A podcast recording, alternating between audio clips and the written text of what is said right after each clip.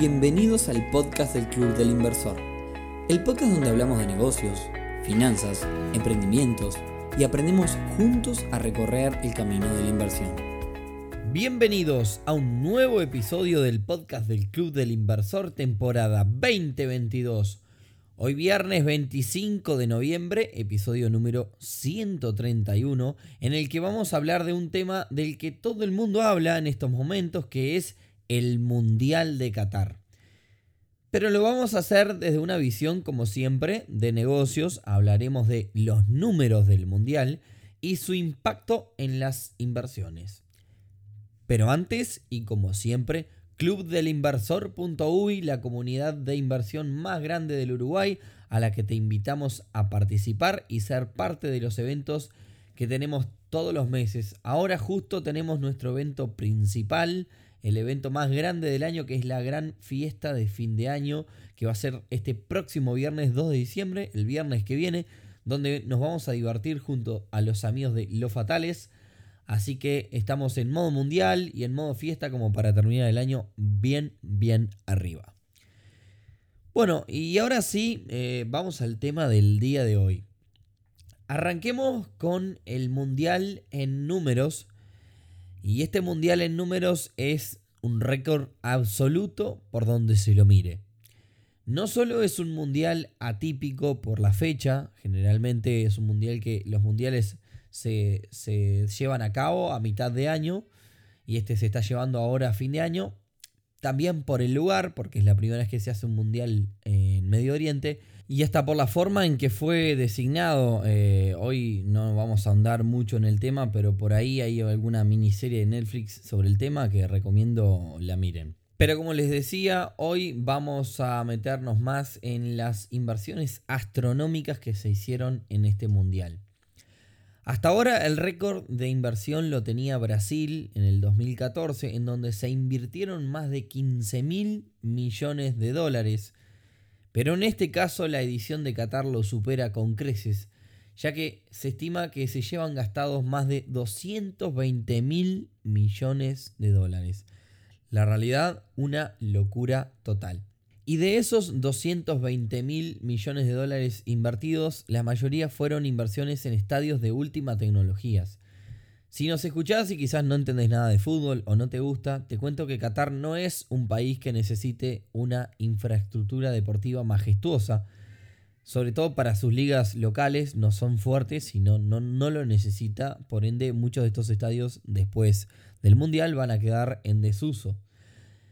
A diferencia, por ejemplo, de otros países como Inglaterra, que sí usaría los estadios para los equipos, para los equipos locales. Por lo cual, Qatar tuvo que armar una infraestructura casi de cero que no tiene. Y como dinero es lo que sobra en los estadios, incluyen hasta un sistema de refrigeración propio, el cual lleva la temperatura de cada estadio a 22 grados en todo el estadio, así afuera haya 40 grados en, el exterior, ¿no? Imaginen los costos de regular la temperatura en algo tan enorme como puede ser un estadio de fútbol. Ahora bien, miremos del otro lado a ver qué tanto vuelve de esa inversión de 220 millones de esos, perdón, 220 mil millones de dólares. Analicemos rentabilidades, como si fuéramos a invertir ese dinero nosotros y obviamente cada inversión, lo que se espera de una inversión es invertir el dinero y tiempo esperando un retorno mejor, ¿bien?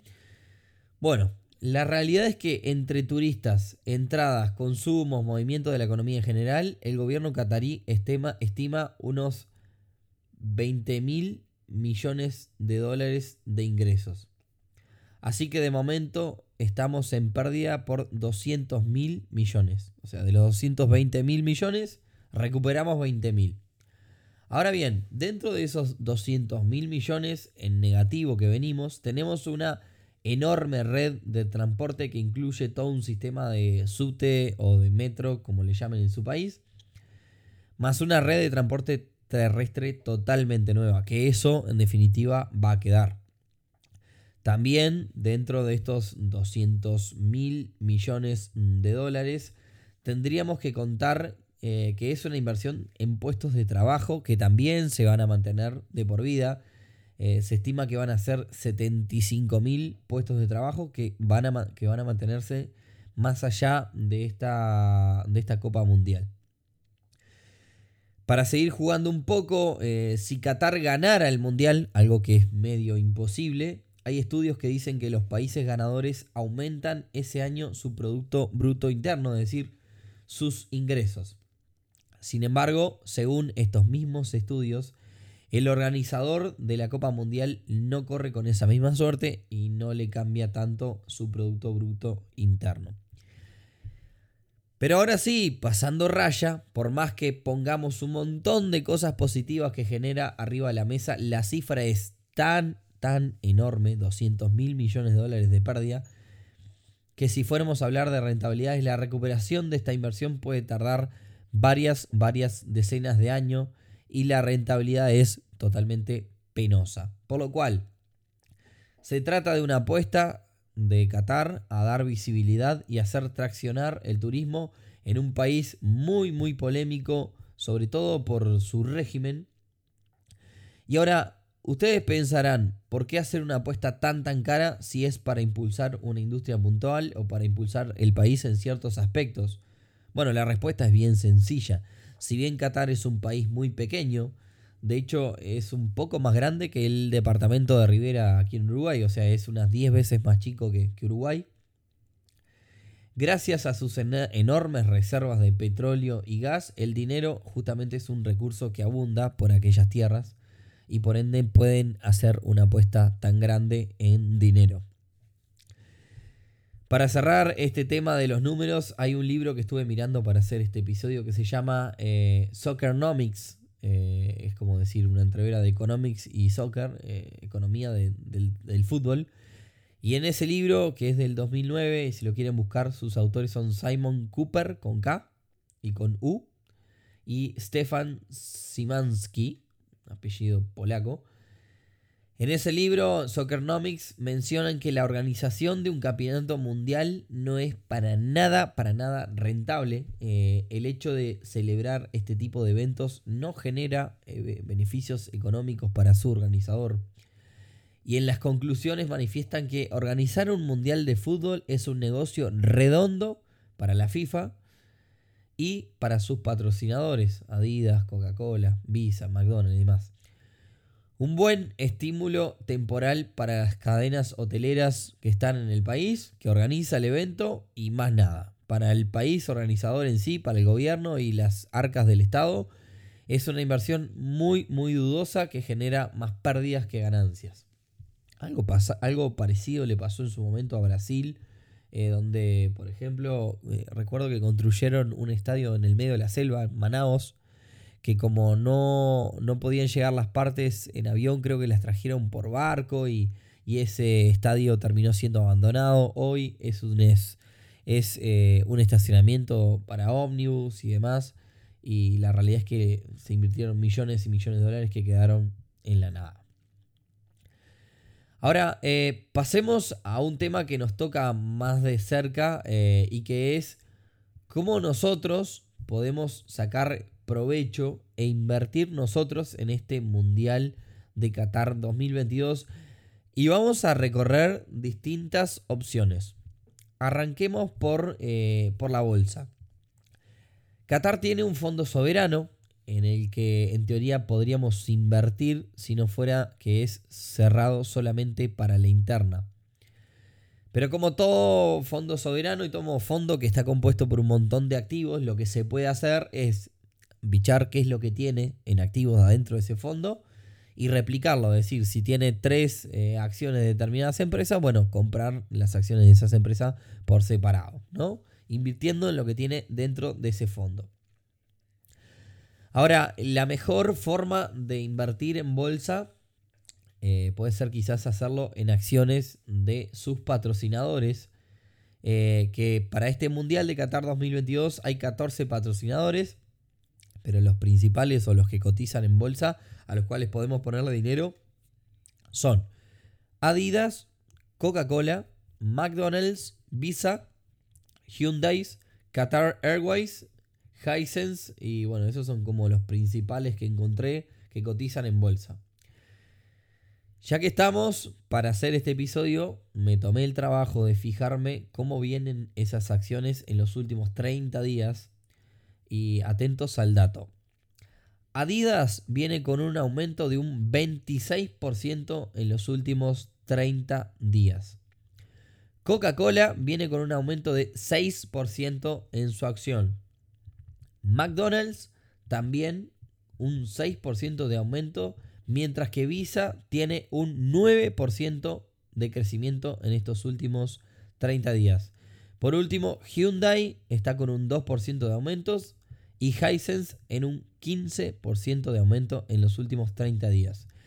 En conclusión, a ninguna de estas acciones le está yendo mal y hubiese sido una muy buena idea invertir en ellas durante este tiempo. Bien, además de invertir en bolsa, eh, lo que podríamos hacer es invertir en economía real, la vieja y querida economía real. ¿Cómo? Bueno, comprando y comercializando productos que aumentan considerablemente sus ventas durante un evento de este tipo.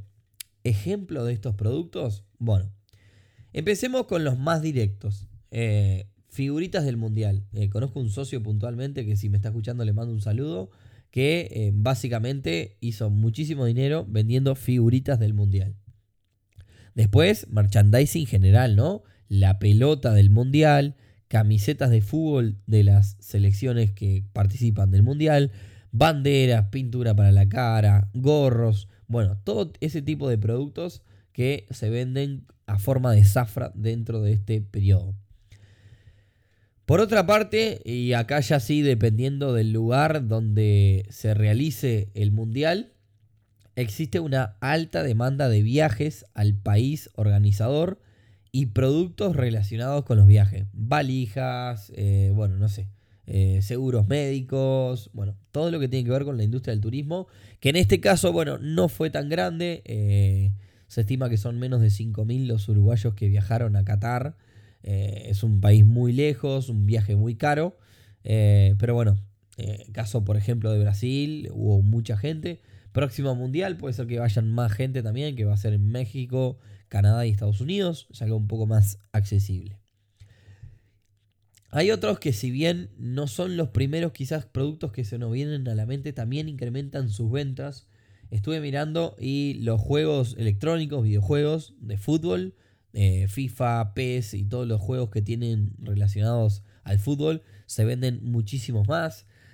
Ni que hablar, ni que hablar, televisores, celulares donde ah, podemos mirar los partidos y con eso las compañías este, telefónicas siempre sacan paquetes de datos y demás que comercializan un montón. Carcasas para los celulares, es decir, coberturas para los celulares eh, con motivos del mundial. Eh, en fin, un montón de cosas. Me paso de otro rubro, rubro gastronómico, cerveza, picadas, todo lo que se pueda poner sobre la mesa a la hora de ver un partido de fútbol. Comida por delivery también aumenta. Es decir, eh, para que vayamos pensando, abriendo la cabeza de que hay un montón de cosas que empiezan a atraccionar y, digamos, a ser más consumidas a raíz de este mundial.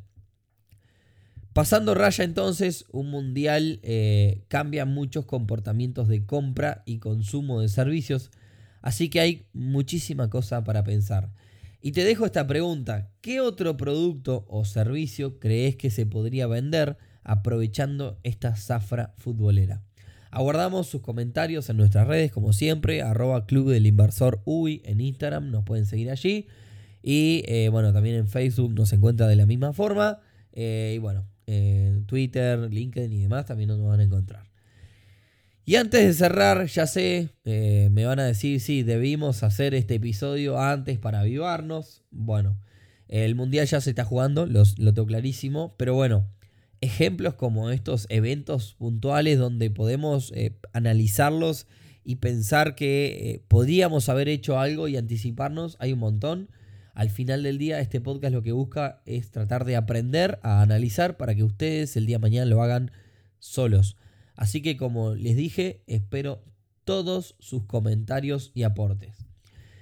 Y con esto me voy despidiendo por el día de hoy. Espero que les haya parecido interesante. Eh, nada, fue algo medio cortito relacionado con un evento que estamos mirando todo. Esperemos que a Uruguay le vaya muy bien. Eh, por ahora pasamos un solo partido y empatamos con Corea. Vamos a ver qué nos pasa en los siguientes partidos. Y bueno, eh, si les gustó, como siempre, y nos quieren ayudar, compártanlo con otras personas que les pueda parecer interesante este podcast. Así que, sin más, nos vemos, nos escuchamos el próximo viernes en un nuevo episodio del podcast del Club del Inversor. Chau, chau.